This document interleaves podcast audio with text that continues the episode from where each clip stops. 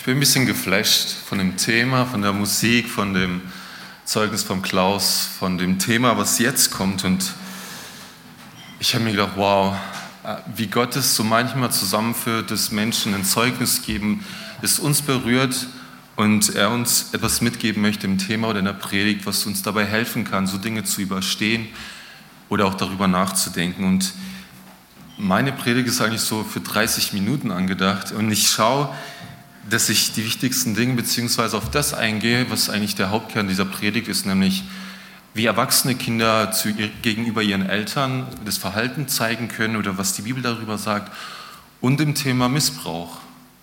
Und ich finde es so passend, das Thema Missbrauch ist genau das, was zu Klaus etwas erlebt hat und was wir vielleicht der ein oder andere erlebt haben oder erleben werden oder lange, lange verdrängt haben. Und ich will trotzdem für die, die letztes Mal nicht dabei waren, als ich letztes Jahr, Ende des Jahres über das Thema gepredigt habe, also den ersten Teil, der hieß Eltern und Götter, wenn Eltern zu normalen Menschen werden. Und ich habe euch damals erzählt, dass das Thema mir so wichtig war, weil ich in meiner Vergangenheit, in meiner Familie viele Dinge erlebt habe, die mich unglücklich gemacht haben als Kind, die äh, die Beziehung zu meinen Eltern gestört haben und die ja, in der Familie allgemein Dinge verursacht haben, die ich lange verdrängt, lange weggeschoben habe. Und deshalb finde ich es so wichtig, dass wir uns anschauen, was Gott über Eltern und, uns, also Kindern, sagt. Und da möchte ich ein bekanntes Gebot euch vorlesen, das ihr kennt, das ich auch damals vorgelesen habe. Das steht in Epheser 6, die Verse 2 und 3. Epheser 6, die Verse 2 und 3. Ehre deinen Vater und deine Mutter das ist das erste Gebot, das mit einer Zusage verbunden ist, mit der Zusage, dann wird es dir gut gehen und du wirst lange auf dieser Erde leben. Und ich habe euch damals, um einfach das nochmal als Abriss zu machen, äh, drei gute Gründe gegeben, warum es gut ist, Eltern zu ehren. Der erste Grund war, dass alle Eltern fehlerhaft sind. Also es wird keine Eltern geben, die perfekt sein werden. Der zweite Grund war, dass ohne sie würdet ihr nicht existieren. Was sonst, ne? Und der dritte war, Gott wählte ihre DNA aus, um dich einzigartig zu schaffen. Und da möchte ich euch noch den Psalm 139, Vers 13 und 16 mitgeben. Da spricht Gott, oder da spricht der Psalmist, du bist es ja auch, der meinen Körper und meine Seele erschaffen hat. Kunstvoll hast du mich gebildet im Leib meiner Mutter. Deine Augen sahen mich schon, als mein Leben im Leib meiner Mutter entstand. Alle Tage, die noch kommen sollten, waren in deinem Buch bereits aufgeschrieben, bevor noch einer von ihnen eintraf.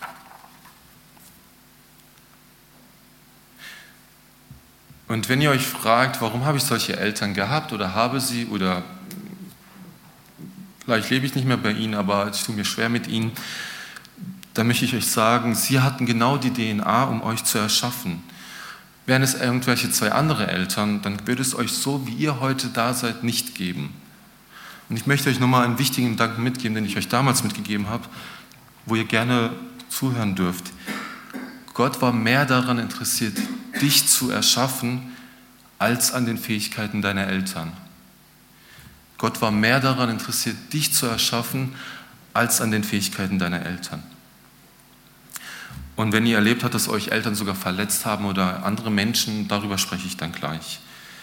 Aber wir können Gott dankbar sein, dass er unsere Geburt zuließ, weil er damit einen Plan hatte und er dann mehr daran interessiert war, uns zu erschaffen, dass wir geboren werden, als an den Fähigkeiten unserer Eltern. Und ich glaube, dafür können wir dankbar sein.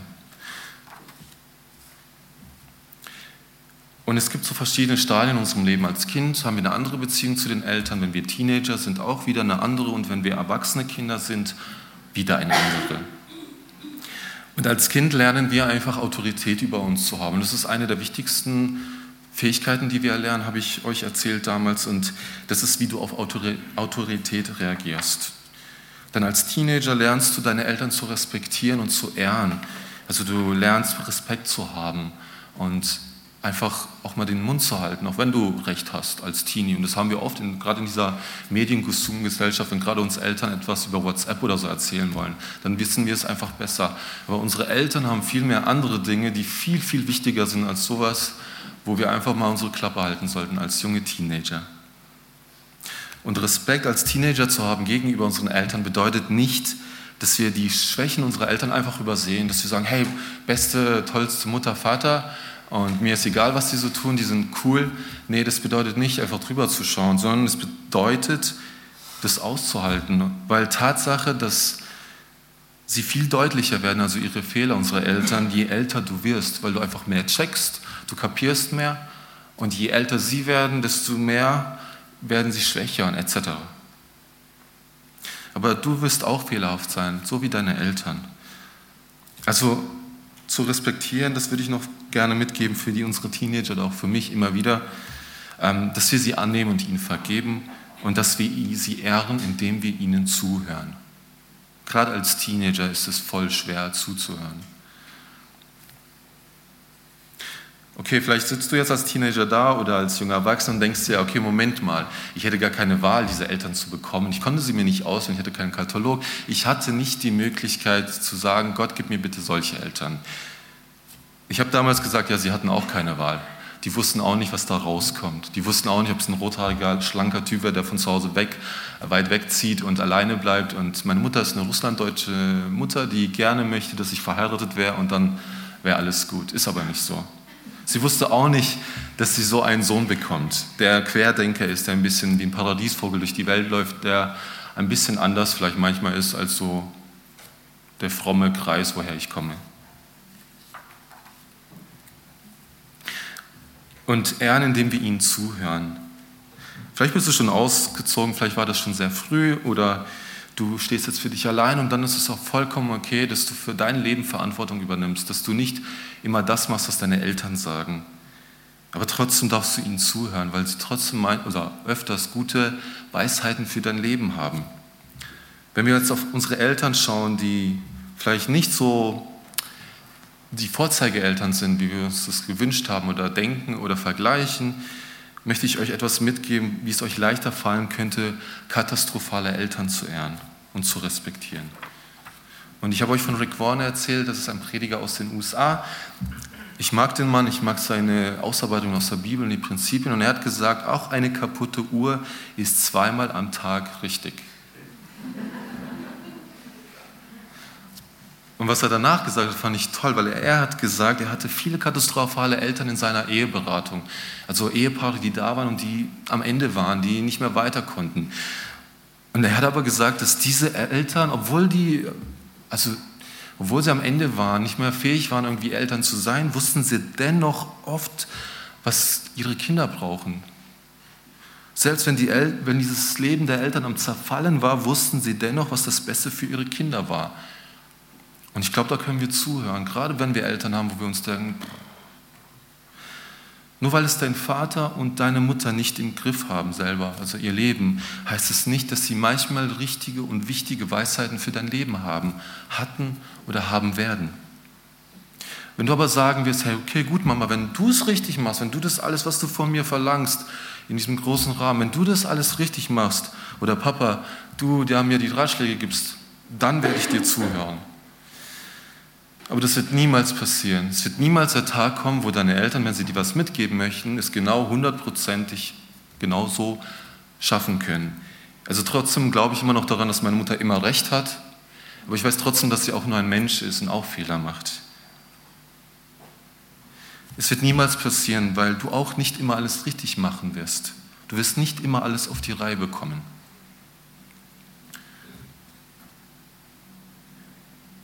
Und wenn es euch vielleicht schwerfällt, trotzdem eure Eltern zu ehren oder sie zu respektieren, möchte ich euch noch zwei Überschriften mitgeben. Ich gehe nicht darauf ein, darüber habe ich auch das letzte Mal gesprochen.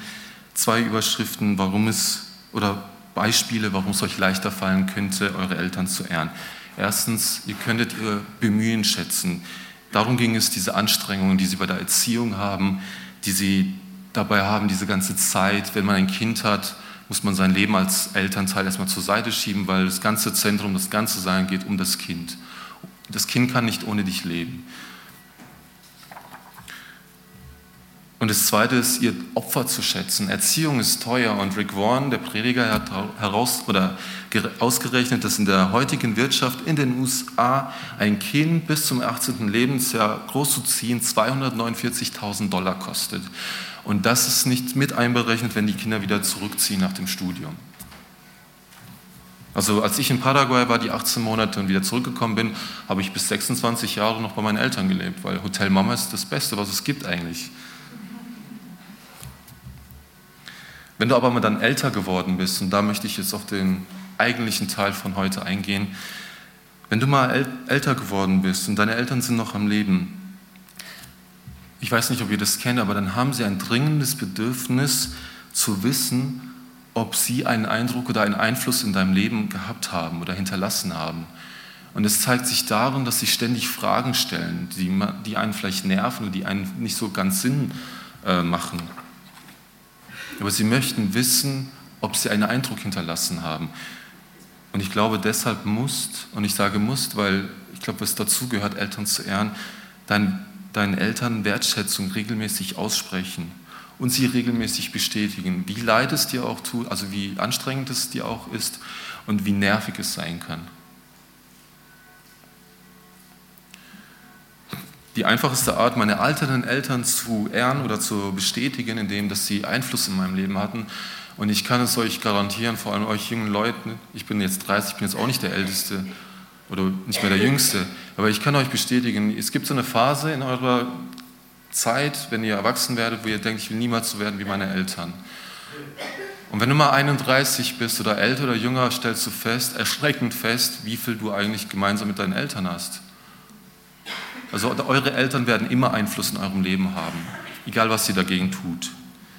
Es sei denn, ihr reflektiert und ihr schaut, okay, was sollte ich ablegen, was sollte ich anders machen. Aber wenn ihr einfach so durch euer Leben geht, werdet ihr ziemlich sehr ähnlich sein wie eure Eltern, glaubt mir.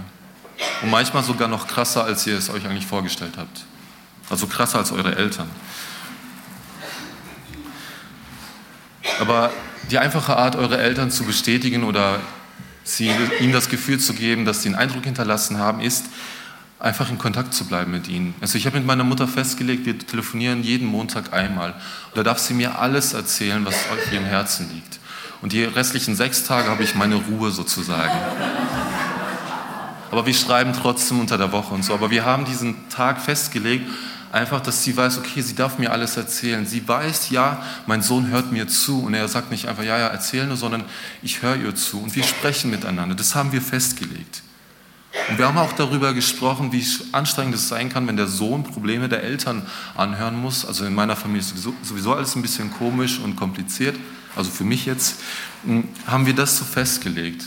Eine E-Mail zu schreiben, eine Postkarte zu schicken, einfach in Kontakt zu bleiben. Und wenn du mit ihnen sprichst, erzähle von deinem Leben, weil sie wollen wissen, wie geht's dir. Weil ihr Leben ist vielleicht nicht mehr so kompliziert wie deins. Also neue Arbeitsstelle, du lernst gerade was Neues, du hast zwei Arbeitsstellen etc. Das ist nicht mehr so bei denen. Sie haben natürlich auch Probleme und Anliegen und auch Dinge, die sie beschäftigen. Aber sie wollen einfach wissen, wie es dir geht und was du machst. Und ich verspreche euch, das wird sich später auf eure Freundschaften, auf eure Beziehungen und auf eure Kinder positiv übertragen. Gott wird dich mit Segen überhäufen. Er hat uns eine Verheißung mitgegeben und das ist dieses Gebot. Seid klug und benutzt sie. Und ich bin froh, dass ich jetzt solche Dinge weiß, weil als Kind wusste ich das nicht und als junger Teenager auch nicht. Ich glaube, ich hätte mir viel Streit und Frust ersparen können, wenn ich diese Prinzipien aus der Bibel gewusst hätte.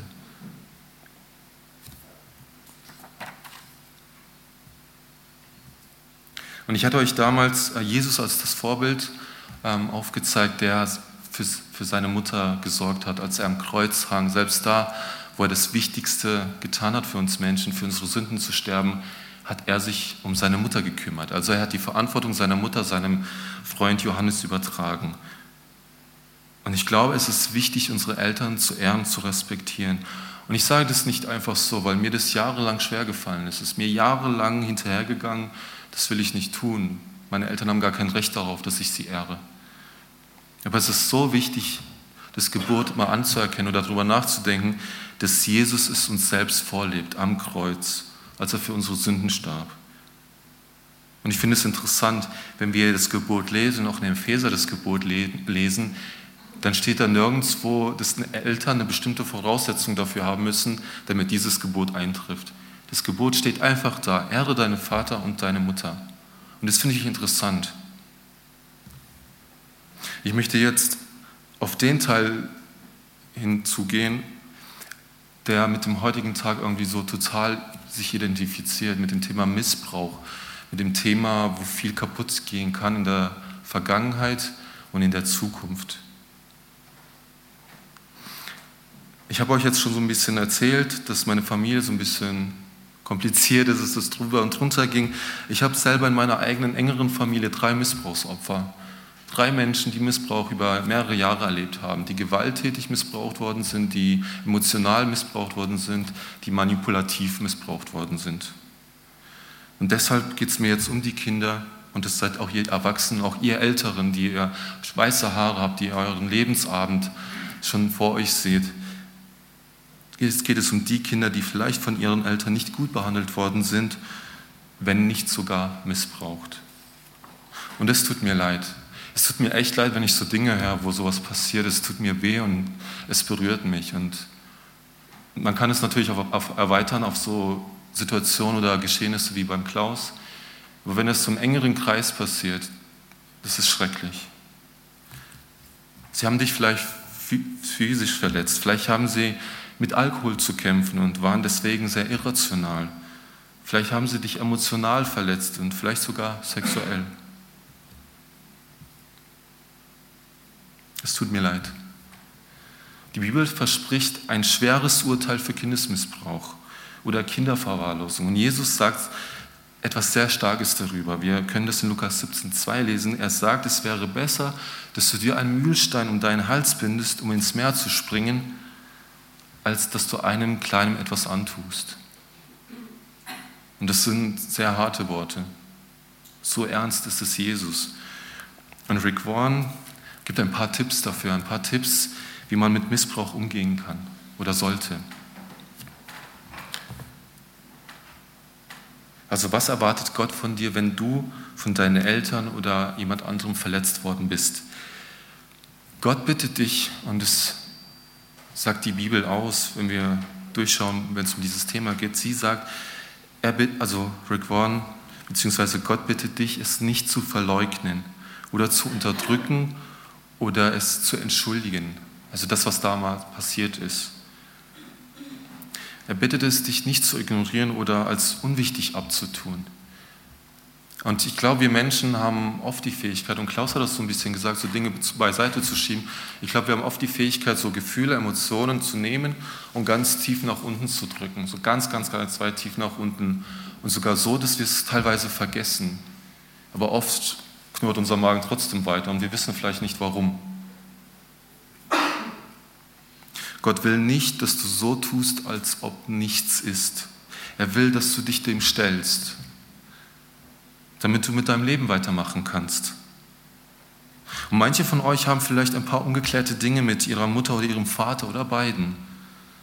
Wenn du das trägst, dann reagierst du bestimmt auf diesen Schmerz und lässt es vermutlich jetzt oder später bei einem Partner, bei Freunden oder wenn du Kinder hast, an ihnen aus.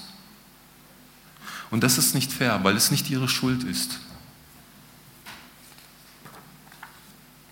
Und wenn du es aber nicht verarbeitet hast, mit Gott nicht darüber gesprochen hast, keine Hilfe hattest, dann lässt du es an andere Menschen aus. Und da gibt es ein schönes Bild von einer Coca-Cola-Flasche, die man ganz lange schütteln kann, ins Gefrierfach reinstecken, zumachen. Wisst ihr, was passiert? Und es kann vielleicht ein paar Minuten, eine Stunde gut gehen, aber irgendwann mal, boom, es geht nicht. Und wenn ihr das gleich mit euren Gefühlen macht, mit euren Emotionen, mit dem, was passiert ist damals, das kommt raus. Und später, wenn ihr, das kann ich euch versprechen, weil ich die Erfahrung habe mit meiner Großmutter, die ist mittlerweile 86, da kommen Sachen raus, wo ich gedacht habe, wow, wer ist diese Frau?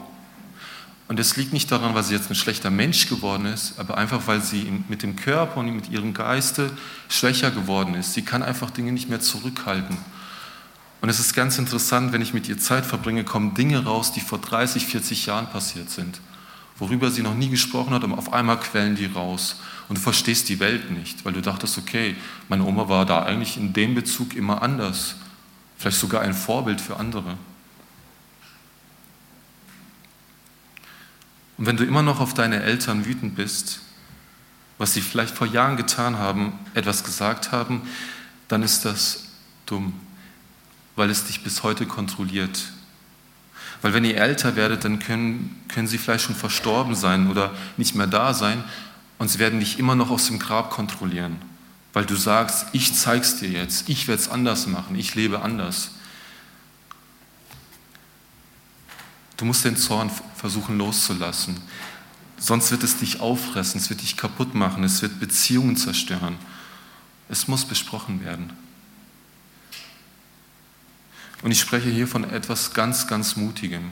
Das ist mir bewusst, es ist etwas ganz Mutiges. Es braucht Mut, sich mit den Eltern zu versöhnen. Es braucht Mut dafür. Erinnert euch mal daran, als Kind hat man so sehr Angst, also wenn man was falsch gemacht hat, äh, dass man am besten lieber die Eltern anlügt, bevor man das Gefühl bekommt, dass die Eltern einen verstoßen. Also als Kind hat man dieses Gefühl, obwohl, obwohl Eltern das in der Regel nie machen würden.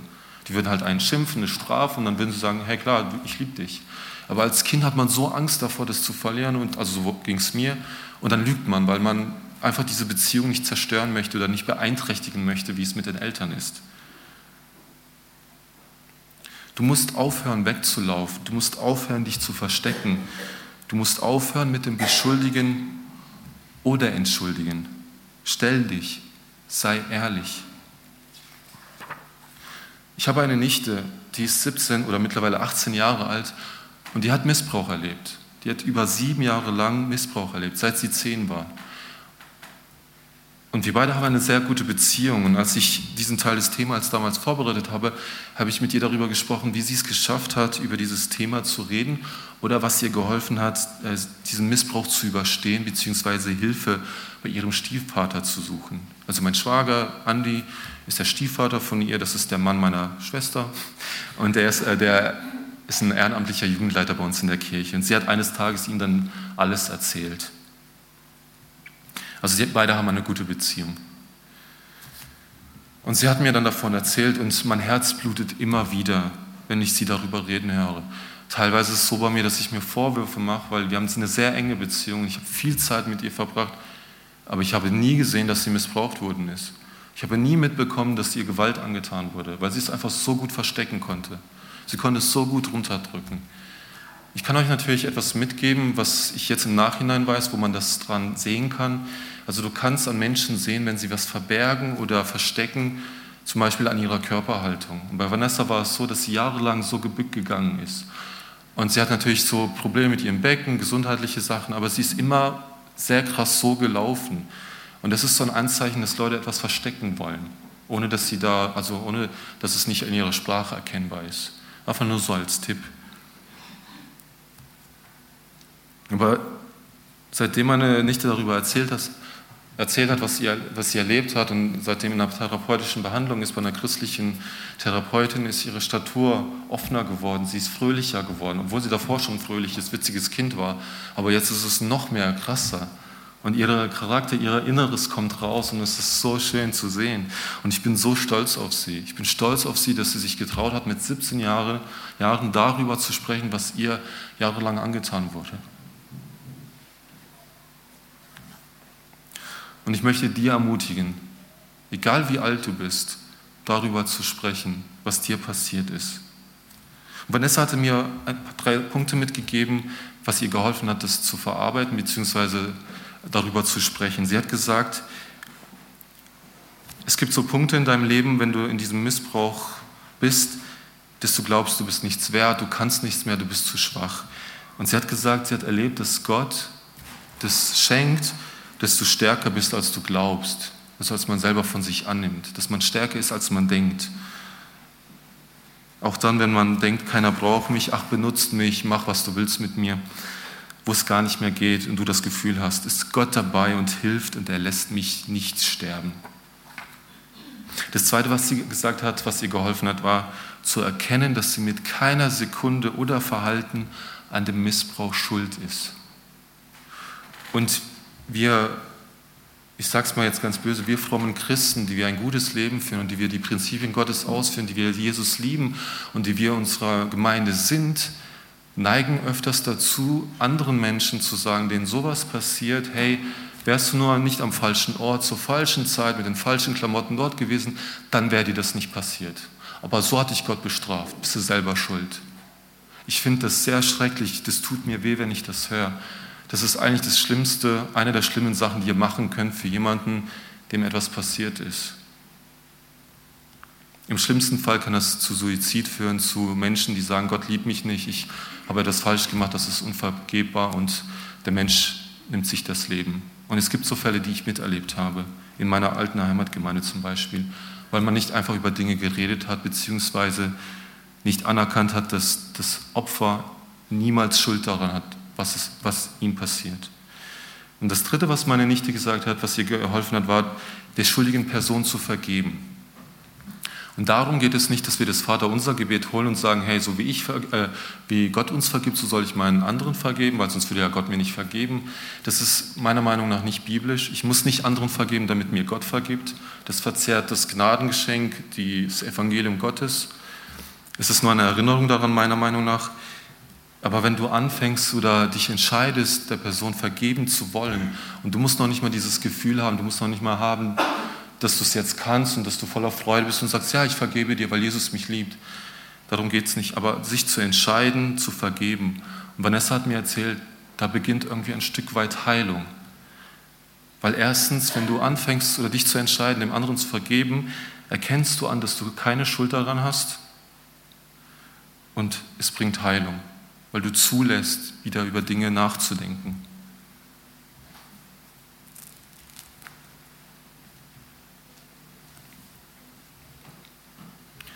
Und ich wünsche, dass ihr das mitnehmen könnt. Ich wünsche euch, dass ihr das anderen mitgeben könnt, dass ihr andere positiv prägen könnt, damit, dass ihr ein Segen sein könnt für Menschen, die sowas erlebt haben, die sich euch anvertrauen.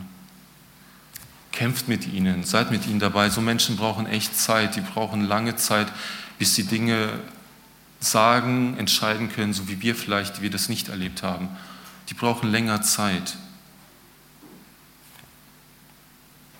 Und ich möchte nochmal zurückgehen kurz auf das, du ehrst Gott, wenn du deine Eltern ehrst.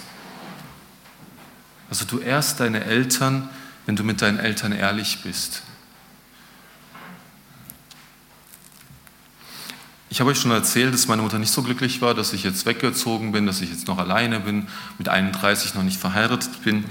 Und ich habe ihr formuliert, was mir wehtut, wenn sie das so sagt oder wenn sie das so an mir auslässt, wenn sie unzufrieden ist, frustriert und an mir ausgelassen hat. Und ich, als ich ihr formuliert habe, was mich, mir wehtut und was mich verletzt hat zu dem Thema und auch in der Vergangenheit, hat sich unsere Beziehung verändert. Und natürlich haben wir immer noch so Streit oder wir äh, diskutieren oder sind uns nicht einig, aber es hat sich was verändert in unserer Beziehung, nämlich, dass die Grundlage unserer Beziehung besteht. Sie ist da. Und wir wissen, auch wenn wir uns streiten, auch wenn wir nicht gleicher Meinung sind, Mama, Mutter und Sohn, das bleibt, das ändert sich nie.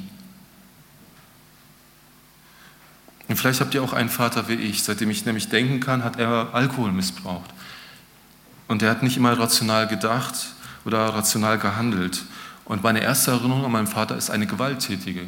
Also ich kenne keine andere Erinnerung an ihn als die erste gewalttätige. Und ich habe mit angesehen, wie er sehr zornig war und wie er Gewalt ausgeübt hat. Heute ist meine Beziehung zu meinem Vater gut, moderat gut. Ich liebe ihn und ich habe endlich gelernt, ihn als meinen rechtmäßigen Vater anzuerkennen und zu respektieren. Und das war, wie ich euch gesagt habe, in meiner Teen- und Jugendzeit oft sehr anders. Ich habe mir oft gewünscht, dass er tot ist, dass ich einen anderen Vater haben will oder dass er mir total egal ist. Und das hat sich Gott sei Dank geändert. Ich kann euch sagen, dieser Prozess, dass ich jetzt meinen Vater ehren und annehmen kann, davon habe ich viel mehr, als, es, das, als dass ich mir wünsche, dass er nicht mehr da wäre. Ich habe viel mehr davon, dass wir Dinge geklärt und uns teilweise ausgesprochen haben, so gut es geht. Und das geht natürlich nicht in allen Dingen. Es ist, ich möchte euch keine Utopie mitgeben. Wenn ihr mit euren Eltern redet, dass alles gut wird, das ist Quatsch. Das wird nicht so sein. Das ist Arbeit, das kostet Kraft und es kostet Emotionen und kostet so Überwindung und Ich habe oft auch keinen Bock mehr, mit meinen Eltern zu reden, wenn so Themen wieder aufkommen, weil ich mir denke, boah, wozu das Ganze? Und ich kann euch auch sagen, dass sich seit damals nicht alles geändert hat. Es ist nicht alles gut geworden. Aber ich bin frohen Mutes und gehe voran, weil ich merke, Gottes Geist, Gottes übernatürliches Handeln verändert Leben und verändert Dinge, wo ich gedacht hätte, boah, das wäre gar nicht möglich. Und deshalb möchte ich euch ermutigen, wenn Eltern euch verletzt haben, geht zu ihnen du kannst ihnen sagen, so Dinge wie Mama, Papa oder wer es auch immer war, ich will frei sein, weil das Gute, was du in meinem Leben getan hast, das will ich ehren, ich will es respektieren. Und es geht erst, wenn ich diesen Schmerz verarbeitet habe, wenn ich darüber reden kann. Lass uns darüber reden, den, ich, den Schmerz, den ich gefühlt habe oder noch spüre, damit wir das irgendwie auflösen können. Weil ich will eine neue Beziehung mit dir schaffen, Mama, Papa. Und ich will mich diesem Problem stellen. Wenn, wenn es Unrecht gibt, das richtig gestellt werden muss, dann tue ich das jetzt, bevor es zu spät sein kann. Wenn es aber in deinem Fall so ist, dass du mit deinen Eltern nicht mehr sprechen oder äh, reden, darüber reden kannst, weil sie entweder schon verstorben sind oder sie sagen, nee, wer bist du? Ich will, nicht, ich will dir nicht zuhören, geh weg. Weil sie sagen, nee, alles gut, lass uns nicht drüber reden. Dann sprich mit einem christlichen Seelsorger darüber oder einer Person, der du vertrauen kannst und die sich damit auskennt. Wenigstens da mit so einer Person. Mach das. Du musst es los, loswerden, damit du weiterleben kannst, damit du in deiner Berufung Gottes leben kannst, damit du leben kannst oder zu den Menschen werden kannst, wie Gott dich eigentlich haben möchte.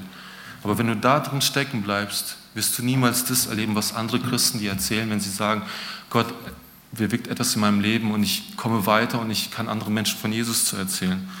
Du wirst dann weiter da drin stecken, wirst dir denken, ich habe Angst, Christsein zu bekennen, bei mir passiert gar nichts, ich erlebe nur Leid etc.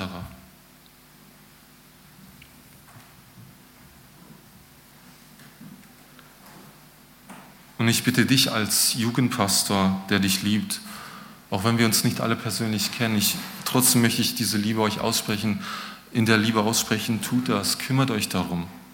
Und wenn ihr möchtet, ich helfe euch auch gerne dabei. Ziegelstraße 31, könnt ihr jederzeit klingeln. 24 Stunden, weil das höre ich, mein Handy nicht, aber die Klingel höre ich. Und ich meine das ernst. Ich weiß, dass wir Deutschen vielleicht so ein bisschen den Drang haben, alles perfekt zu machen und auch äh, alles so ein bisschen im Rahmen zu halten, aber ihr dürft echt mich nerven, ihr dürft klingeln und natürlich kann ich nicht jedem helfen, weil ich auch 31 bin und ich, ich kenne nicht die Welt, ich kenne nicht alle Probleme, aber ich bin gerne da für euch und ich finde und helfe euch dabei, jemanden zu finden. Brich aus dem Kreis der Täuschung aus. Wenn du es nicht tust, dann wird das in die nächste Generation mitgenommen und es wird einfach weitergemacht, so wie es schon immer war. Aber du musst versuchen, diesen Kreislauf auszubrechen. Die Wahrheit wird dich frei machen. Gott wird dir dabei helfen, die Wahrheit darüber zu sprechen, darüber zu reflektieren. Das wird dich frei machen. Und Gott hat die Macht, es zu heilen. Und es beginnt damit, sich dem zu stellen, anstatt zu übersehen. So wie Vanessa, so wie andere in meinem Leben, so wie andere Vorbilder, wie Christine Kane, die jetzt mittlerweile gegen Sexsklavenhandel arbeitet. Eine Frau, die jetzt über zehn Jahre lang missbraucht wurde von fünf verschiedenen Männern oder sechs. Die haben sich dem gestellt, die reden darüber. Ich möchte euch keine Angst machen, ihr müsst nicht mit der ganzen Welt darüber sprechen, was euch passiert ist, aber spricht darüber.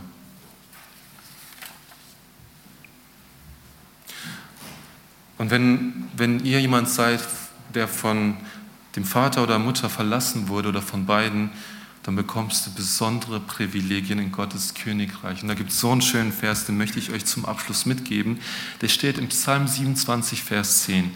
Und er sagt, selbst wenn Vater und Mutter mich verlassen, wird doch der Herr mich aufnehmen. Und du hast einen himmlischen Vater. Du hast einen Vater, der dich nie benutzen, der dich nie missbrauchen, nie verlieren, nie abweichen oder verlassen oder aufgeben wird. Und ich möchte jetzt beten und in dem Moment darfst du dich sehr gerne an ihn wenden. Und ich werde für unsere Eltern, für unsere Mütter und Väter beten. Und das wird ein bisschen längeres Gebet, aber ich finde es ist gut, dass unsere Eltern einfach wissen, dass wir sie ehren und respektieren wollen, auch wenn es uns schwerfällt. Lasst uns beten.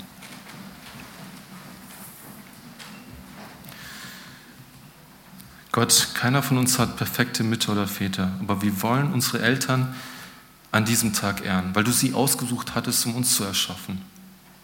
Unsere Mütter haben Schmerzen gehabt und unsere Geburt durchlebt und haben uns nicht abgetrieben. Und wir sind hier, weil sie diesen Schmerz ertragen haben. Und Gott, wir ehren alle Arten von Müttern und Müttern in unseren Gemeinden. Und Jesus, du hast gesagt, wir sollen mit den Weinenden weinen und Fröhlichen fröhlich sein. Und das wollen wir heute tun. Herr, vielleicht ist für viele so ein Mutter- oder Vatertag sehr schwierig und wir bitten, dass du Trost denen schenkst, die Herzschmerz haben, die ihre Mutter oder Vater verloren haben, für Mütter, die ein Kind verloren haben durch eine Fehlgeburt oder durch Tod. Bitte tröste sie. Und wir bitten für Stiefmütter und Stiefväter, die darum kämpfen, die Familie verschmelzen zu lassen. Wir beten für die, die eine verzögerte oder abgebrochene Adoption hatten, deren Herzen nun gebrochen ist. Und wir beten für die Eltern, die eine zerbrochene Beziehung zu ihren Kindern haben und andersrum, die von ihren Kindern oder Eltern tief verletzt worden sind. Tröste diese Menschen, tröste diese Mütter und Väter und Kinder. Und gleichzeitig sollen wir uns freuen mit den Fröhlichen und so feiern wir mit den Müttern und Vätern unserer Gemeinden, die dieses Jahr neue Babys geboren haben. Danke dir für die Freude des neuen Lebens. Mögen sie Schlaf bekommen. Und für die Mütter, die Kinder bekommen werden, genau das Gleiche. Wir feiern mit, den, mit denen, die Kinder in ihr Haus adoptiert haben oder denen, die Pflegekinder aufgenommen haben, um ihnen ein liebendes Zuhause zu bieten. Danke dir für diese Frauen und Männer. Und Vater, wir danken auch für Omas und Opas, die Enkelkinder willkommen geheißen haben. Und wir danken für Frauen und Männer in unserer Gemeinde, die als geistliche Eltern verzweifelten Teenagern dienen und für ihre Beratung, Mentoring, dass diese Frauen und Männer als geistliche Mütter und Väter in schwierigen Lebensabschnitten gegeben haben. Herr, wir danken dir für unsere Mütter und Väter in jedem Lebensabschnitt. Für Mütter und Väter in den Kindergärten, deren Arbeit nie aufhört. Für Eltern der Grundschüler, die jeden Tag Chauffeur spielen und Essen packen, bei den Hausaufgaben helfen. Wir danken für Mütter und Väter, die beides Stolz und Schmerz spüren, wenn die Kinder das Nest zu Hause verlassen haben. Und wir danken dir für Großmütter und Großväter, die für ihre Familien beten und unsere Gemeindefamilien beten. Ich danke dir für die, die für mich beten. Und an diesem Tag verpflichten wir uns neu, unsere Mütter und Väter in unserer Gemeinde zu ehren, lieben und zu schützen. Und wir danken dir für das Geschenk der Mütter und Väter. Wir bitten um deinen Segen auf sie und uns heute im Namen des Vaters, des Sohnes und des Heiligen Geistes. Und du hast uns versprochen, selbst wenn Vater und Mutter mich verlassen, wird doch der Herr mich aufnehmen. Amen.